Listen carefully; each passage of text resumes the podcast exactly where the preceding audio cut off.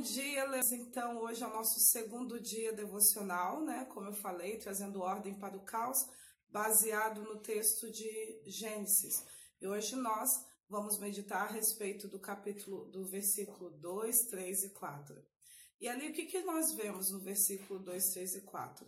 E disse Deus: haja luz. E viu Deus que a luz era boa e separou as trevas, e separou a luz e as trevas e chamou as trevas de noite e a lua de dia, e esse foi o primeiro dia.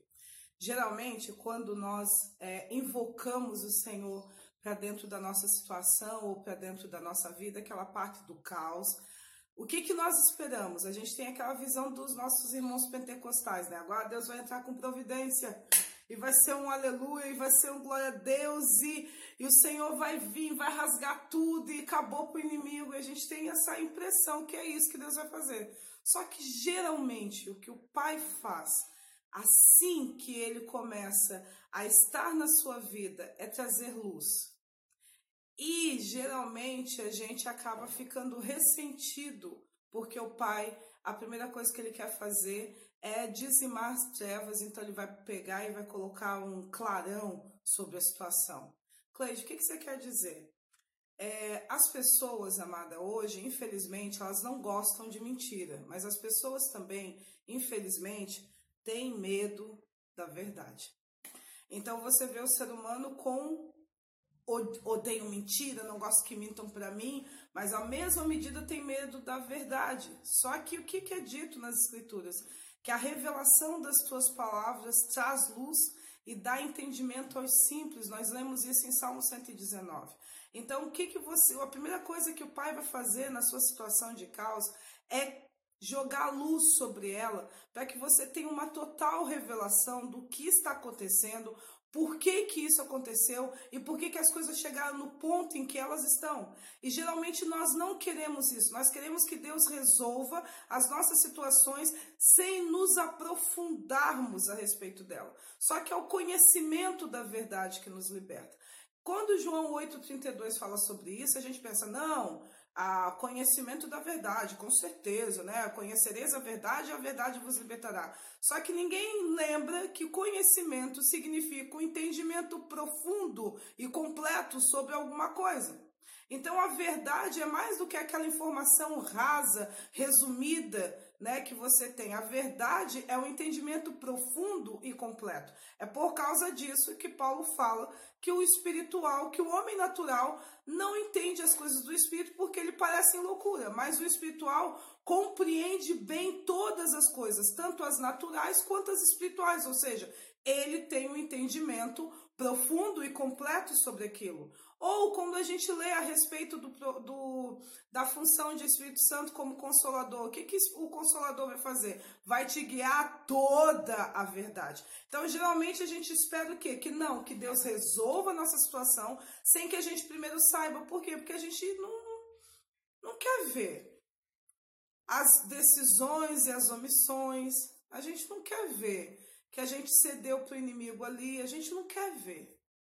Então, porque a gente não gosta da mentira, mas tem medo da verdade, quando o pai joga luz sobre a situação, a nossa tendência é recuar de volta para as trevas e se ressentir da luz. Mas como tanto os apóstolo Pedro, apóstolo Paulo e apóstolo João fala, não tenham medo da luz. Vocês são filhos da luz, caminhai na luz. Não tenham medo de saber a verdade, nós somos daquele, daqueles que vivemos sob um fundamento de verdade.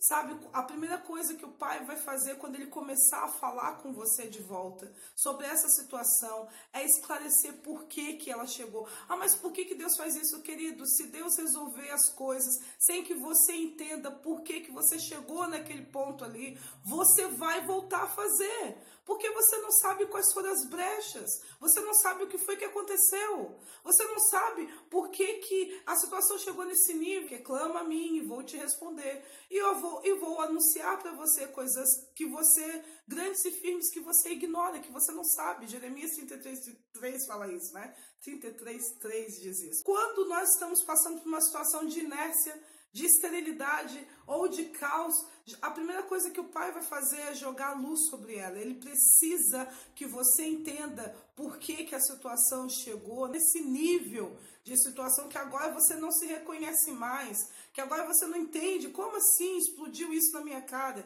E ele precisa para quê? Para que quando ele começar o processo de restauração, ele não apenas liberte você do poder que você deu ao inimigo, porque saiba, querida, sempre há um demônio, tá? Não vamos aqui dizer não, não há um demônio. Querido, Satanás te leva a pecar para ter domínio sobre você. Entenda sempre isso. Então você sempre vai ter que expulsar o demônio primeiro para depois restaurar e fechar as brechas que aconteceram na sua vida. Só que antes de você expulsar o demônio, você precisa conhecer a verdade. Você precisa caminhar sobre a luz. Você precisa permitir que Deus faça esse raio-x, né? Como fala minha filha, que Deus escaneie você. Você precisa permitir esse escaneamento de Deus. Então hoje, no devocional, não tema a luz. O que eu quero dizer para você, não tenha medo da luz.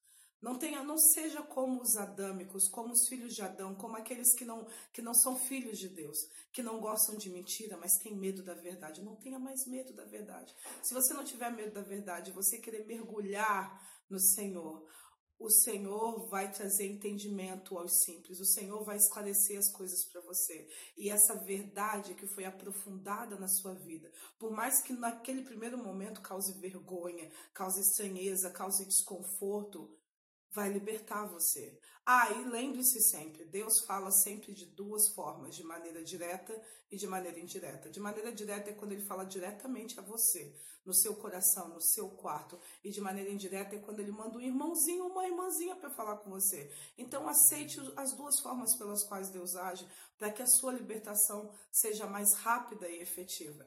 E isso era o que eu queria ministrar para vocês no dia de hoje. Deus abençoe a sua vida.